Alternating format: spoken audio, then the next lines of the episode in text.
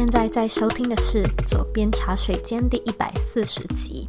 在今天的节目里呢，我会跟你聊聊经营 Podcast 满两年半的心得，还有呢，内容创作者该如何经营订阅制的商业模式。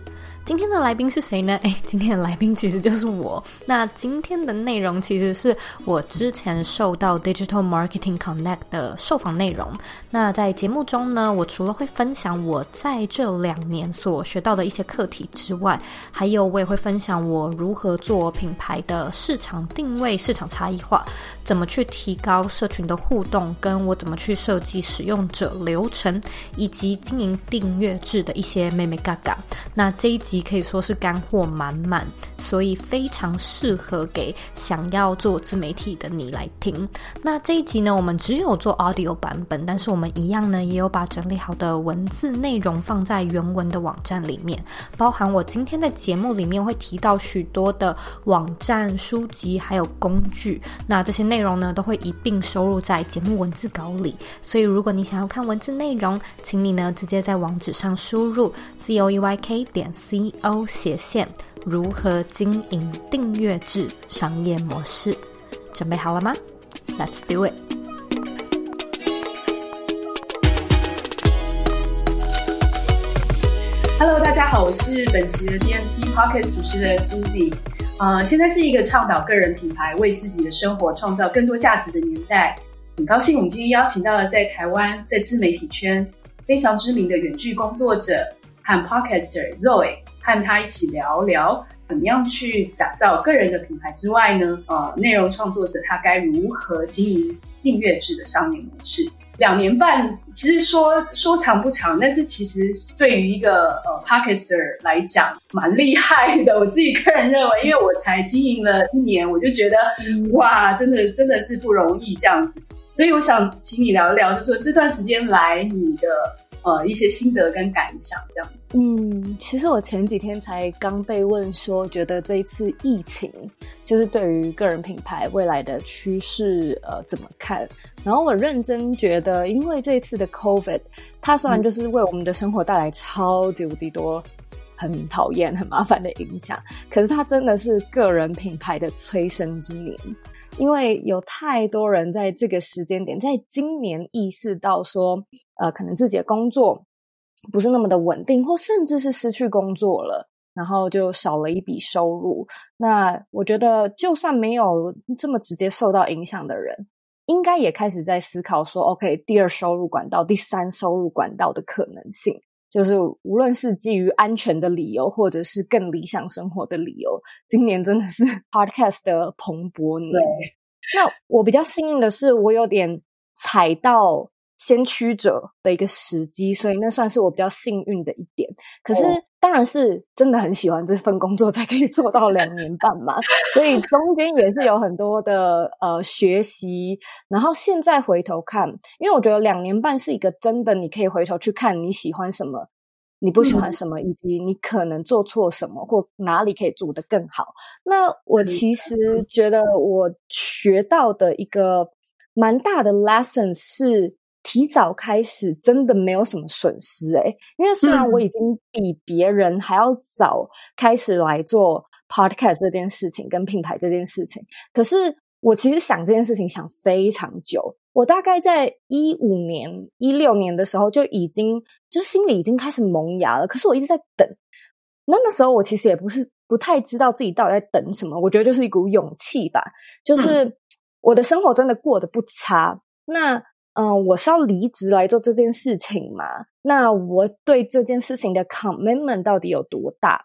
就是我觉得我心心中会有非常非常多这样子的疑虑，但是你内心好像又在蠢蠢欲动着，就是想着这件事情，可是一直在观望。嗯。所以我相信现在很多听众应该也是会来收听这一集，一定都是开始观望了，可是可能就是还没有真正去踏出那一步。那对我而言，我觉得会踏出那一步有两个最重要的原因，而且是私生活的原因，就是跟你工作无关。那通常呢，就是某一个地方你搞定了，不然就是某一个地方你实在是受不了了。嗯。我比较是偏向某个部分搞定了，所以就是生活中的一件大事发生，其实就结婚嘛。然后你就瞬间觉得说：“天哪，我的人生一直甚至没有在计划内的计划就这样子被 check 掉了。那我的生命中还有什么样的事情是我现在不做，未来我会很后悔的？所以我才就是马上想到创业这件事情。那我现在回头来看，我觉得。”我已经算是比人家早开始一点了，但是我如果可以更早开始，我相信成就当然是可以更高的，而且就是这段时间。就像是一个自我修炼。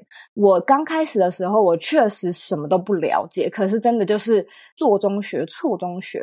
就是很多人会觉得说，那我是不是要先去累积我自己的技能？我先学一下个人品牌经营到底是什么，网络行销到底是什么？那这样子的话，我再来经营是不是会比较合适？但是其实我一开始内心也一直有这样子的一个迷思，就是我一直想要等待。自己准备好，我想要等那种哦，我觉得万事都俱全的感觉，大概就只欠东风。那东风可能就是踏出去的勇气。可是其实我一直在学的过程中，就发现啊，天哪，我这个还是要就是更 diving 学更多。那另外一件事情，然后我好像还有很多很多不足，所以你永远都不会有那个准备好的一天，你永远对你永远都不会 ready，所以。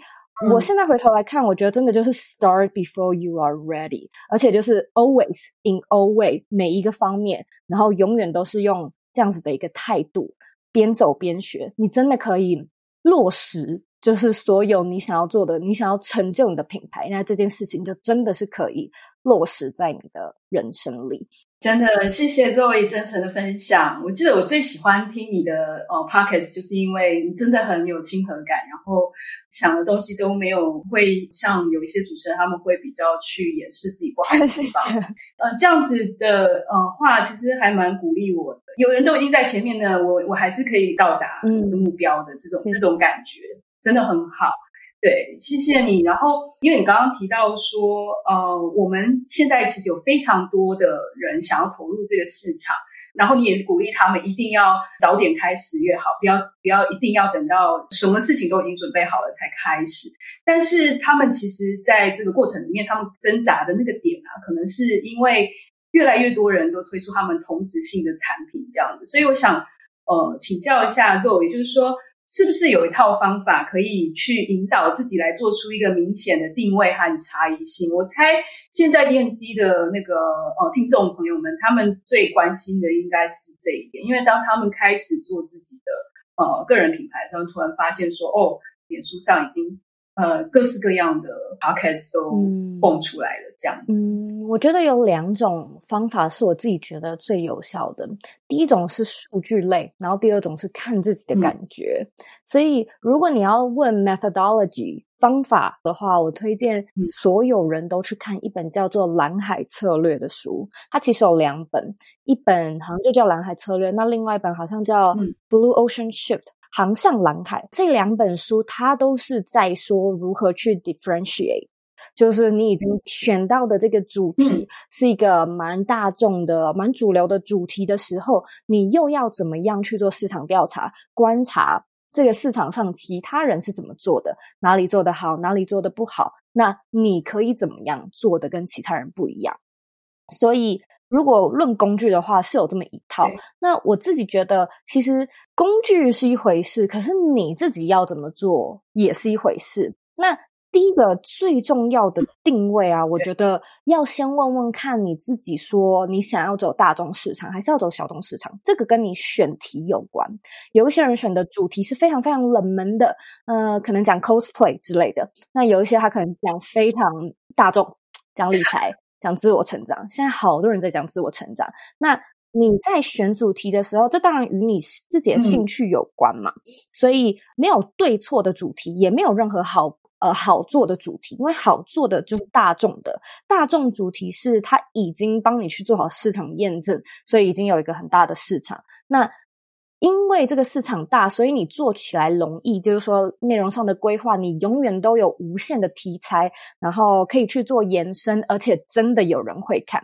难是难在呃竞争激烈，可是简单是简单在它要做起来是有保证的，就是保证是可以做起来，因为很多人已经有成功案例。那另外一个是，如果你想要选小众主题的话，你就要知道你在做这个新兴市场，你甚至是搞不好要在概念上是要教育观众的，就是这些人他可能跟这个主题完全听都没有听过那种的，嗯、就是你要做很多的开发。那不一定会保证说你的主题有多少人，对对对，就是这这个不是一个保证，它是难在这边，但是它好的地方就是，如果说你这个主题做下来的话，它就有点像是开发关键字，就是你把这个关键字拿下来了，那最后大家搜寻相关的内容找到的第一个都是你。那我开始做个人品牌的时候是二零一八年，那那时候是。远距工作还没有那么盛行的年代，其实也没有很久，就真的两年前而已。就那时候，我觉得是有在新创产业外商公司的人才会大概听过这个 term，就是远距工作，可是没有的人是不太熟悉的。所以那时候我用尽了所有可以的努力去讲很多有关远距工作的内容，因此就是有把这个关键字拿下。但重点是那个时候关键字并不流行，所以你可以去思考说。你自己的个性是比较喜欢走哪样的市场，以及定位是怎么样定位？因为其实我那时候选择 Podcast 的一个原因，也是因为我不是很喜欢竞争红海，意思就是说竞争很激烈的大市场。所以我那时候选择 Podcast 做 Audio，也是因为我没有很想要竞争台湾的 YouTube，就是已经太饱和了。那你自己就是要去定位说。你想要走什么样的市场，以及你自己的性格到底适合怎么样？那当你定位出这件事情之后，我们再去做市场的调查，然后去做蓝海的策略，然后去观察其他人怎么做，它就可以做出差异性。我觉得很多人会问这个问题，有一个最重要的原因就是没有做市场调查。我其实一直都跟我的学生说，如果可以的话，你去访问五十个人。那你一定就可以大概知道自己要怎么样定位，然后怎么样做出差异性。这五十个人搞不好可以只是同样也在做理财投资的前辈，但是你就是真的跟他们约个试训，或者是出来喝杯咖啡，对，就真的去做。只要约了五十个，我就不相信你定不出你自己的定位，或做不出差异性。通常做不出差异性，是因为看的案例不够多啦。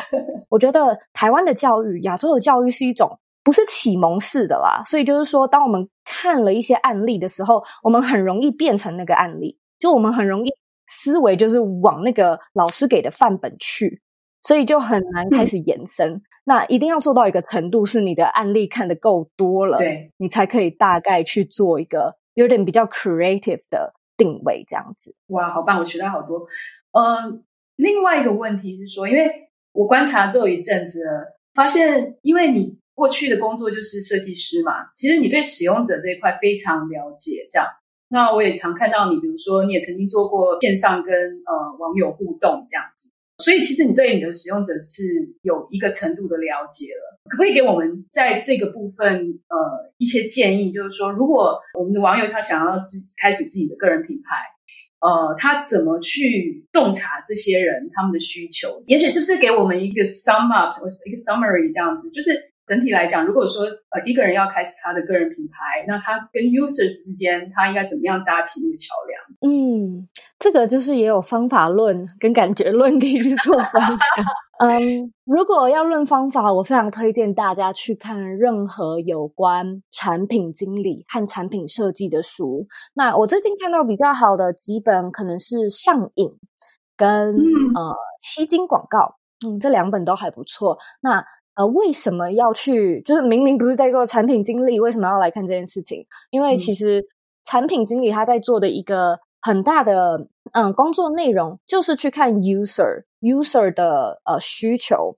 那我们我以前在做产品设计的时候，其实每一天都是在想这方面的问题，有非常非常多的问题，就是说，哎，我们吸引他的点是什么？他吸引来了之后，我们要怎么样把这个行动最简化，让他。马上注册成为我们的订阅用户，让他马上购买，就是这个行动要怎么样简化等等之类的。然后背后有一大堆的逻辑可以去参考。就是例如说，人类上瘾的特质是什么？吸引他的关键是什么？那为什么他会愿意就是看到你的东西，然后点赞？点赞的动机是什么？分享的动机是什么？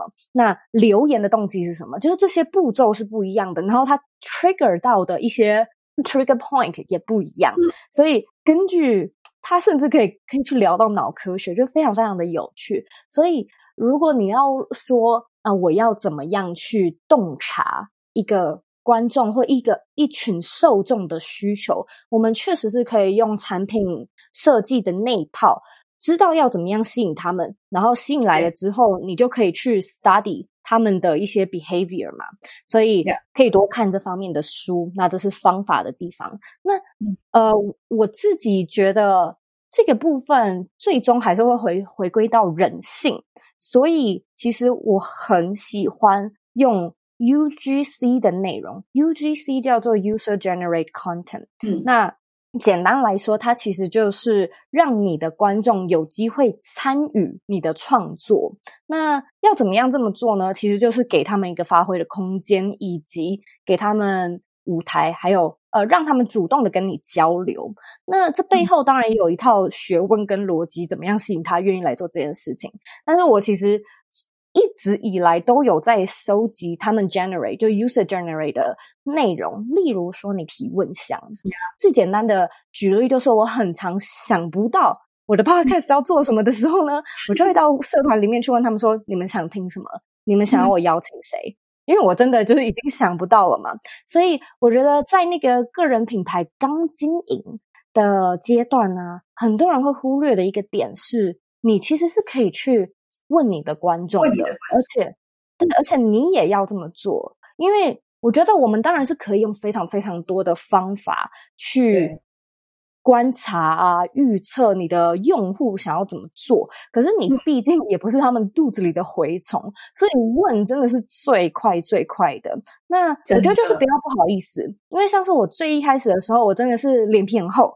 每一个我都会问，我还记得我我第一天开 Facebook 的社团的时候呢，是二十个人加入，那那个数字我非常的有印象。那二十个人里面有一半或甚至是三分之二我都认识，所以 就是我身边的朋友嘛。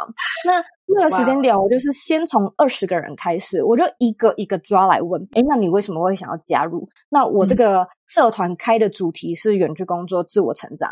关于这个主题，你想要看什么内容？有没有什么书，或者是什么样的文章、什么样的工具是你联想到的，或推荐我去研究的？所以，光是这二十个人问下来，你起码也有一些内容的方向。那因为这些东西是他们自己说出来的，所以他们的需求就是已已经占有一定比例的了，就真的是他们会想要了解，或现在有困难的地方，因此。在这样子的前提之下，你再去做内容规划，它通常会是有一个保证的票房这样子。对，我发现你在抓痛点的时候，用提问箱抓到痛点的速度好像蛮快的。对啊，而且就是我们会故意开就是匿名。那当在一个匿名的情况之下，嗯、其实大家会比较愿意 share 真的真的痛的地方。如果说要公开名字的话，大家可能会稍微修饰一下自己的文案啊。或者是没有把痛点讲的那么细，所以我觉得匿名是一个很好的方式，然后丢出来让大家一起讨论也是一个蛮好的方式。那就我们在这个 DMC 里面哦，有蛮多 creators，不只是啊、呃、内容的 creators，我们有很多那个 designer，甚至有一些朋友他们有自己的一些小网站。但是我我我发现，我也发现我在跟这些朋友接触的过程中，他们比较欠缺的可能是一个比较是商业的思维这样子。那是不是给这些朋友一些建议，这样。嗯，如果说商业上的思维啊，其实我觉得在这个个人品牌的年代，嗯、未来啊，应该每一个人都会有自己的商品。那我相信斜杠的生活跟远距的生活也会让未来的趋势是，搞不好未来的所谓的正常，嗯、就是一个人有三种身份的职业。因为这才叫做正常。那现在当然还没有演演变到那样子嘛。那那就是在这样的情况下，其实怎么样去行销，怎么样把你要说的话让别人听到，这个就非常非常的重要。那、嗯、我觉得这完全是我过来的经验呢。我觉得比较可惜的是，设计人、嗯、艺术人会觉得行销不是我的事，嗯、行销团队的事。或者是搞艺术的我，我才不想要管这种，就是获不获利、赚不赚钱，同臭味太重了。就是可能会有这样子的一个思维。可是其实我觉得，呃，回到根本啊，价值的产生它一定是双向的。那什么样的情况下，嗯、大家会愿意买单？就是他感受到了价值。毕竟这是一个资本主义的社会嘛，它不是社会主义的，嗯、所以。你可能有贡献一些什么，或者说别人感受到你的功劳，你对他的帮助，他可能呢就会感受到价值。那这时候呢，他就会赋予金钱来去跟你做一个价值上的交换。但是如果说我们总是把这心态放在自己的身上，就是哦，我的创作、我的想法、我的 idea，但是你从来都不管，就从来都没有换位思考，去思考你的用户。你的、嗯、呃，就是买你画的收藏家，他到底在找的是什么的话，嗯、其实会失去很多价值建立的机会。嗯，对。因此，如果要推荐的话，我自己是非常喜欢樊登读书会。如果说嗯、呃，想要去增加一些商业思维啊，或者是管理、领导、嗯、行销类的技术，樊登读书会我很推荐。那台湾呢，有一堂课程。叫做商业思维学院，那我自己也是那上面的课程，就是也是教你商业思维。然后我觉得像是目标设定啊、呃、goal setting 类的书籍，也可以多看看，也会有帮助。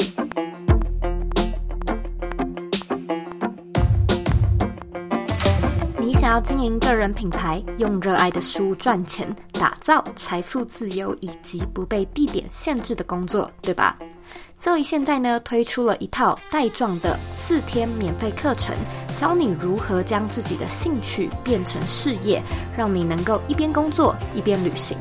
第一天呢，我会和你分享经营个人品牌最常见的五个错误。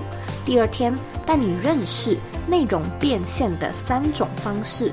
第三天呢，我会教你分辨事业和兴趣最大的四个差别。第四天，我会和你聊聊如何找到自己的热情，并且创造品牌价值。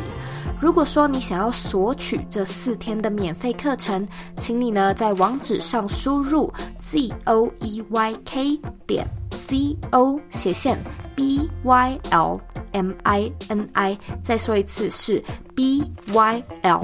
M I N I，只要输入网址就能够看到更完整的课程介绍和报名页面，填表申请呢就可以马上开始上课啦。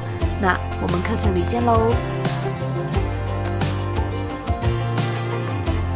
那我想想了解一下，就是说，因为呃，其实我自己也是做内容经营的啦，我以前是记者出身的。那我知道说，其实内容经营在呃收费。这个部分其实最难的一关，即使说你的内容再好，但是真的要能够变成一个呃变现的话，其实真的是一门蛮大的学问，这样子。嗯，所以想请教你哦，就是说就订阅制模式，它是不是有一个明显的商业周期或是衡量指标，可以去呃练习，然后做一个经营这样子？嗯，好，没问题。那我在想啊，其实这可能可以带到线上课程，因为我主要的产品线上产品、数位产品是线上课程。嗯、那我相信这个线上课程这件事情，它未来会有点像是 podcast，就是每一个人都有自己的线上课程。啊、那为什么呢？嗯、我觉得是因为大家开始可以看到。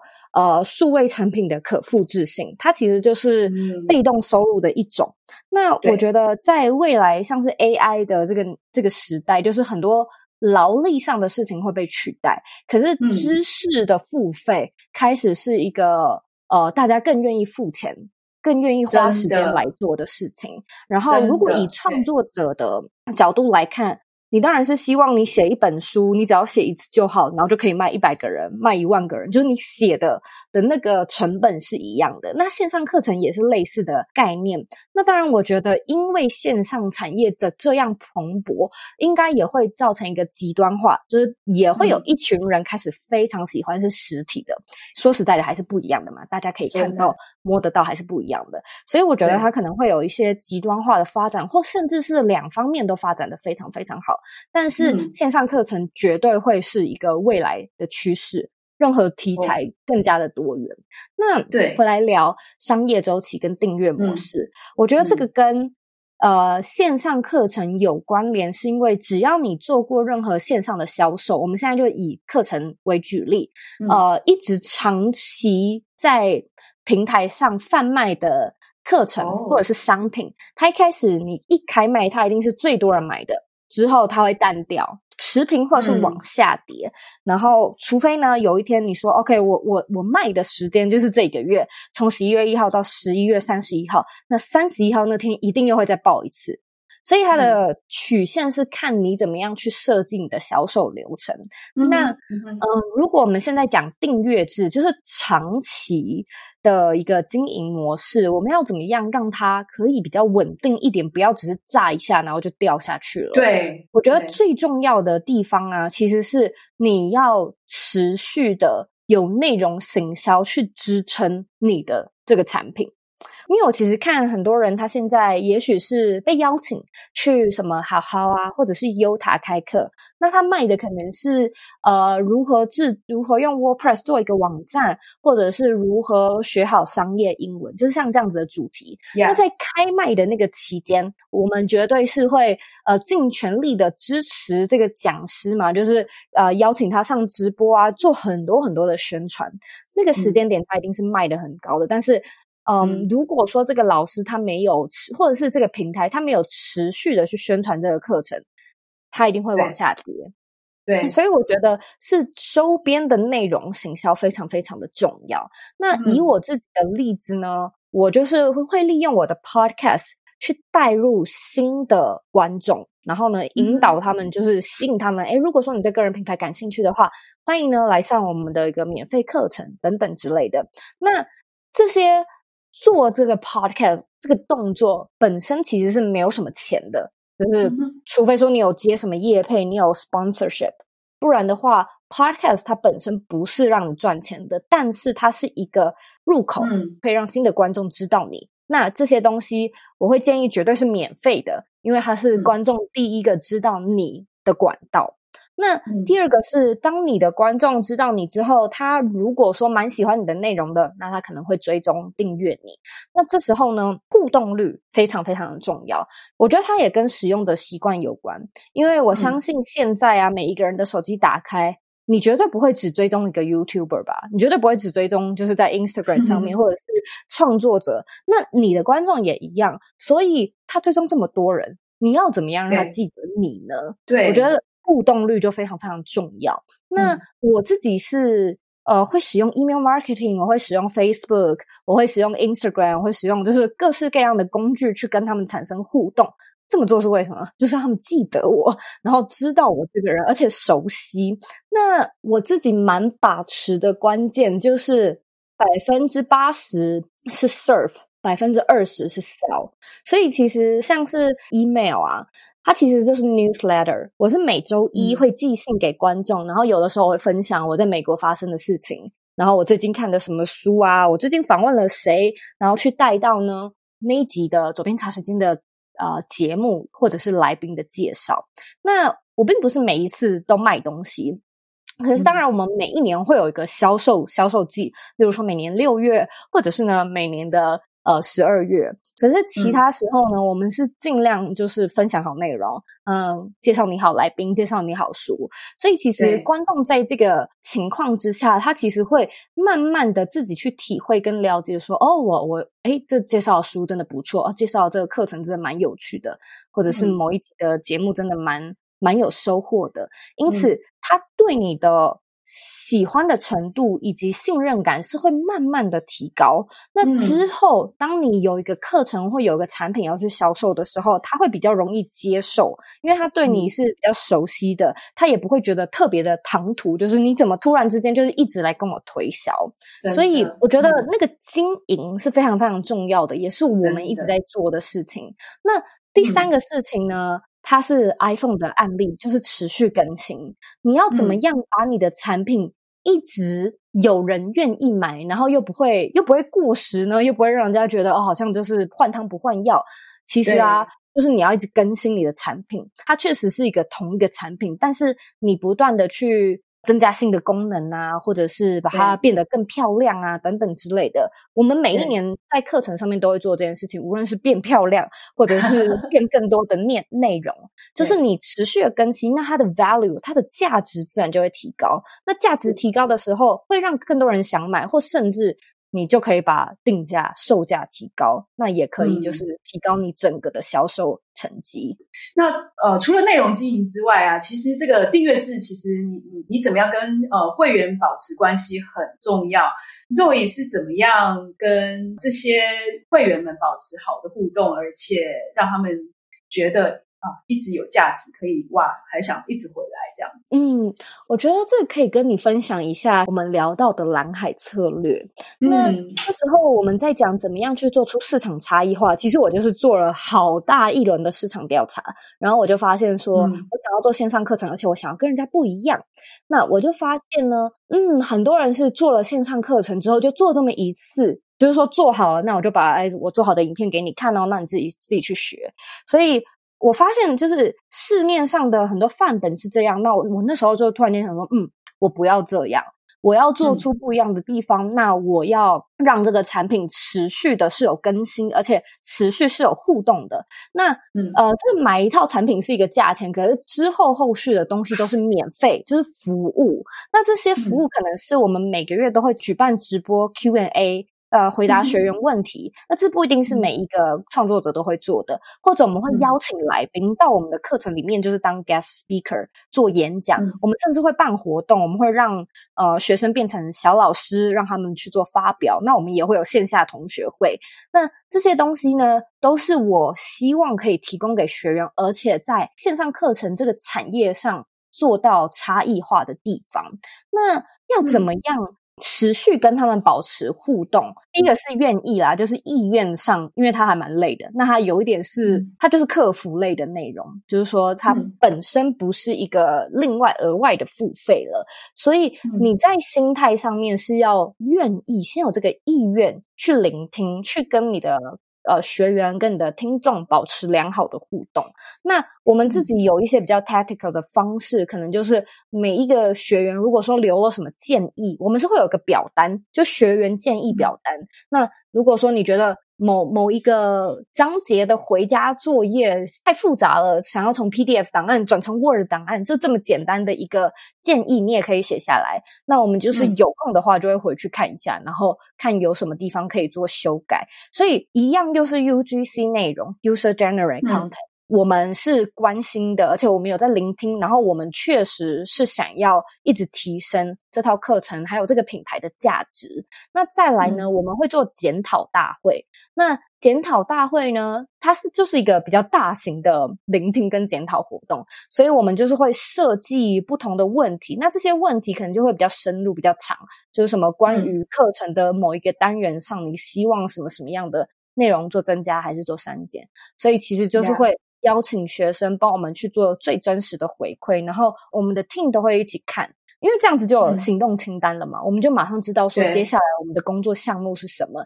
然后真的是慢慢的一点一点，就这种的大型的改变是一个浩大的工程，可是你一点一点的改变，你的学员、你的听众会感受得到，这就是一个 CP 值提高的过程，嗯、然后他们就会觉得说，哎对，呃，就是。创作者的人真的有在聆听，因此这个订阅这件事情是值得的。嗯，太好了，谢谢。我们想要再呃请教 Zoe，就是说呃未来的话，内容订阅制会非常 positive，是不是里面有一些趋势可以跟我们介绍一下？那你觉得说我们的网友在呃衡量自己的时候，哈，就是比如说他们自己有自己的部落格，有自己的脸书社团，那他们大概要达到一个什么样的程度，他们可以开始做一个订阅制了？因为我想还是很多人就是他们虽然想要做订阅制，但是也对自己现在到底是不是够格来做这件事情有一些疑惑，这样子。嗯，那先回答你第一个问题。我对订阅制的未来是超级乐观的，我觉得这是一个绝对会成长的一个趋势，而且它也是跟，因为趋势就是人类行为的演变嘛，所以我们可以去看说大家现在喜欢些什么，想要些什么。那你可以去看像是什么 Netflix，它也是一种订阅服务。那我自己是樊登读书会的对忠实听众，所以无论是知识上、娱乐上，或者是健康上。我觉得，嗯，嗯，确实，大家都开始用这种订阅服务的方式去做他们的一种商业模式，所以在这个部分，我完全不担心诶，我觉得它会继续的 朝更理想，而且是可能现阶段都没有办法想象的形态发展，嗯、但是是正向的发展。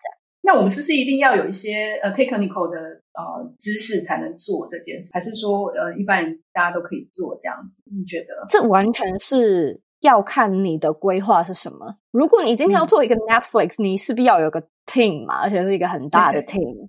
那如果我们现在说个人小规模的，那订阅制你要提供的服务是什么呢？嗯、如果你说像樊登读书会一样，我一个礼拜讲一本书，一本书一小时，那你需要的 technical 可能就是你要你要资料会诊嘛，你读书可能也要知道说这本书的重点在讲什么，它是一种技术，录影剪辑可能也是一种技术，可是这些东西都好搞定。所以我觉得最重要的还是去看核心，你要做什么，然后给谁看，那他们为什么要看？这些事情搞定了之后，我们就会知道那有什么技能要解决。我觉得所有的技能其实都是可以习得的，没有办法习得就可以外包。所以我不会剪片，那没关系。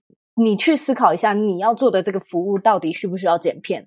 真的有需要再去学就好啦。那真的没有办法学，那就外包。所以其实。回过头来看，我们到底要怎么样知道说自己是否准备好？呃，或者是到底够不够格？我觉得这是一个非常 tricky 的问题。我相信听众可能会很想要知道一个比较实际的数字，因此我可以分享一下我当初在做我第一套产品的时候，那也是一个线上课程。嗯、那我那时候是经营我的品牌大约半年。嗯追踪的人数不多，大约是三千多个人。那我那时候做的那套产品呢，嗯、是吃我的老本行去卖设计思考。嗯、所以我我那时候怎么做？其实我就是用一个超阳春的方式，我开 Google 的表单，然后我从第一课写到第六课，就六个课，然后整个课大概是三个小时吧，嗯、然后再拆解成就是二十分钟啊、十五分钟的小课程这样子。可就是一个字一个字慢慢的写下来，然后写出大纲。就有点像是写一本书这样子然后就把这些内容，对，土法炼钢的录下来。嗯、那那时候呢，我销售的成绩，我记得是卖出一百份。所以你你我们可以去估算一下，经营六个月，累积了三千人，嗯、大概是一百份这样子的一个、嗯、一个数值。好了，你就可以去思考说，嗯、那你。的目标到底是什么？你就可以知道说，如果我最终想要赚这么多钱，那我的商品至少要卖多少份，而且我至少要卖多少钱？我觉得就是走一步做一步，就是一开始想说，哎，那大家大家想要汇款，然后我就给大家汇款，汇了之后才知道很多人不能汇款，要用刷卡的。那这时候就是又有一个问题丢上来了，你就要马上去研究，那怎么样要绑定线上刷卡机制？呃，怎么样去绑账户等等之类的，所以我觉得这真的是一种给自己的挑战。那光是产品的设计，设计一套课程，它也就是一种挑战。可是到底要怎么样够格？我觉得还是最终卖出去说了算。因为我觉得难就难在你可能会有很多的观众，就像是我可能也有认识身边有朋友，他是有那种已经做到五六万个追踪的，但是没有人买。所以我觉得只要有一个人付费。那它就已经是一种很棒很棒的成绩了。如果你说我今天是呃要做一个比较高端的，我要做一对一咨询，我要做教练课程或一对多的什么 group discussion 的 session 之类的，你 maybe 一个月卖六套，跟六个人一起做一对一，似乎就可以赚很多钱啊，就是赚饱饱的了。所以就是它没有说数字的一定，它完全是看你的商业模式怎么样去设计。所以不用怕说我现在现在是不是不够格，我觉得就试试看。嗯你就试试看呀，yeah, 这这完全是我们 DMC 一开始有在推那个 growth hacking 的呃 spirit，就是说把事情尽快完成，然后你就是要去试验，一直不断的实验那那样子的精神这样子。嗯，那接下来就要问，就是真的是实际操作的问题，就是说我们在面对这种呃，因为要做到 conversion 这一端的时候，其实要面对的不止就是。呃，起而已，它可能会有起起落落，因为它其实是一个蛮长的过程，然后是一个实验的过程，所以呃，即使你 fail 了，你也不能太耽溺在那个里面，你要继续往前走这样子。那想请教肉爷就是说，如果在这个订阅的过程里面，好像你有很完善的 email 的设计了，然后那个 website 也有很好的互动，但是因为可能种种因素，像我们最近就是因为那个脸书 algorithm 的改变等等，就会有一些起起落落嘛。面对这些呃外部环境的一个考验的时候呢，你怎么样去面对，然后不会被太影响到那个心情这样子？嗯，我觉得数字类的内容啊，我的要给的 方法蛮简单的，我就是不看。我都不看，那我觉得理解一开始的时候一定会很在乎啦。可是我也是体验过说那种心情起起伏伏的感觉。可是回过头来，一样又是讨论本质，为什么会在乎呢？那在乎有什么意义？所以呃，是值得的吗？就是在乎这些东西是值得我这样子花能量、花时间，然后想要去什么找找打破 algorithm 的的一些方法嘛？所以我后来就就是我觉得最。棒的方式就是真的不去看，这是也是最干脆的方式。嗯、可是，嗯，其实反过来说，你还是会在乎你的销量啊、你的成绩，或者是别人是否喜欢你的品牌。所以，我觉得在数字上，我是完全没有被绑架。可是，我很关心 iTunes 上面的回复的留言，嗯、或者是学生的回馈，像是这种留言类的东西，我就会看。那我有的时候就会被影响。因为我觉得留言类是最真实的，嗯、就是一个人他愿意，他他竟然愿意会花他自己的时间来留言，他就是真的有一些话想说。所以像是那种东西我会看，可是看了可能也会受到影响。因此我自己，嗯、我有一个 YouTuber 朋友，然后他就跟我说，他自己有一个方式是，如果他 PO 出一个 YouTube 影片，在二十四小时之内的回复，他都会看，他都会留，但是二十四小时之后他就不会去看。我问他说为什么？他就说，因为二十四小时内通常是铁粉，呃，真的喜欢那个人。啊、那之后一天以后、啊、，right，就是一天以后来的人呢，对他是搜寻而来的，嗯、或者是他他就是随便找到，因此他可能不是你的忠实用户，那他可能就是会留下比较犀利的评论。嗯、那这是他的方法。嗯、那我自己的方法是，我会去思考说，呃，什么是可控的，什么是不可控的，像是我们刚刚说到的演算法。这对我来说就是不可控的，毕竟你是在人家的、嗯、呃土地上面盖房子嘛，像是 Facebook 这样，所以房东势必有他自己的一些考量。那我们也不能说这是，这也是为什么 email 这么重要。那我觉得很多人可能对 email 有点排斥，会有点陌生，也没关系。台湾的话会是像 Line 啊，嗯、至少了 Line 现在也没有什么 algorithm 或者是演算法嘛，或者是手机号码、嗯、简讯。等等之类的，就是名单啦，嗯、就是有没有什么样的方式是你可以掌握跟观众联系的方式，而且这个联系的方式不会受到第三方、嗯、什么大平台，就 Facebook 说我不想要你们联系我只让你们百分之六的人可以与你联系，类似像这样子，就是这种事情难以避免，所以我们可以去想其他的就是技术上的方式，让你可以逃离、嗯、呃演算法的魔掌，这样子。赞赞赞赞赞，就是尽量把外在的因素减到最小，这样就能够有比较好的成长。这样子，非常感谢 Zoe。所以 Zoe 告诉我们的是，就是要回归本质，保持弹性，然后呢，持续学习，这样子我们都能够打造属于自己的理想生活。谢谢 Zoe，谢谢。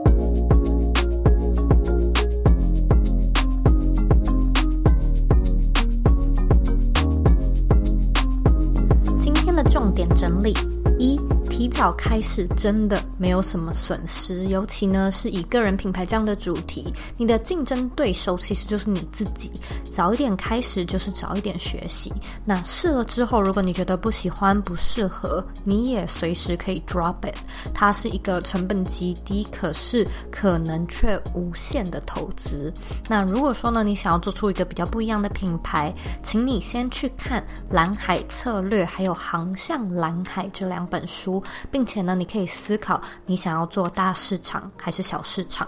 那我觉得选择的基准判断点呢，应该是你想要做什么为主，而不是去选说呃比较赚钱或者是比较好做的主题。因为呢，两种市场都有它的困难之处。如果你选择大市场的话，它的竞争很激烈，很难脱颖而出。那小市场是小众主题，它的市场 size 就是比较小，前期开发并不是那么的容易，所以怎么选都会有属于它的挑战。那既然都有各自的挑战，还不如选一个你喜欢的，更能够坚持下去。二，如何做出受众喜欢的内容呢？你可以多去看看与商业思维、产品设计还有产品心理学相关的书籍。那我自己呢，推荐你去看《上瘾》还有《吸金广告》这两本书。同时呢，樊登读书会还有商业思维学院都有非常多非常棒的资源。你也可以呢，多多的与你的听众或者是读者一起互动，多使用一些 UGC 的内容，让你的观众。可以更有参与感，然后邀请他们一起设计，一起产出内容，让你呢在他们心中种下一个更特别、更无可取代的位置。三，商品有没有周期呢？订阅制就可以持续稳定的获利吗？我觉得这其实全都要端看你的商业模式，还有你所规划的行销流程长什么样子。那无论你是在卖有形还是无形的商品，想要持续获利呢，或者是想要持续有人买，我觉得有两大关键一定要做。第一个呢，就是一定要不断的优化内容，透过更新，你的价值才能够持。持平或者是往上成长，那有往上成长呢，才不容易遇到不稳定或者是业绩下滑的情形。再来第二个是你一定要持续的更新。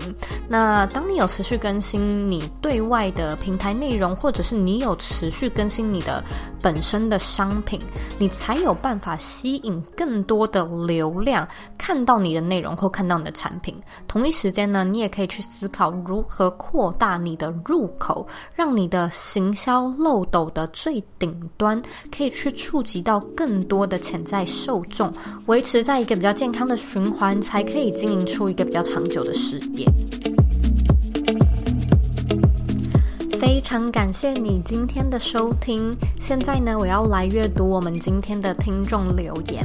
今天的听众 ID 是 Joyce Joyce 零三三一，他在二零二零年的二月十号留说：“用心频道推荐，用心的频道也让人感到振奋的主题。”Thank you, Zoe。我严重怀疑这个 Joyce 是不是库玛，是不是我们的助理库玛？是吧？好像是。诶，我怎么在这边 乱认人？如果说呢，你对左边茶水间有任何的想法，或者你听完我们今天的节目，觉得有带给你一些收获的话呢，我都想要麻烦你帮我呢到 iTunes Store 上面打星评分，还有留言跟我说你的想法，跟我说你的回馈。也请你呢花一点时间订阅这个节目，然后把这个节目呢分分享。给身边你认为会有需要的朋友，或者你认为很重要的人。我们现在呢，在脸书上面也有一个私密的社团，你可以直接在脸书上搜寻“理想生活设计”，就可以找到我们，并且加入这个社团。我们在里面呢，讨论有关远距工作、自我成长，还有个人品牌经营相关的主题。如果呢，你喜欢今天的内容，我相信加入社团也会带给你非常多的收获。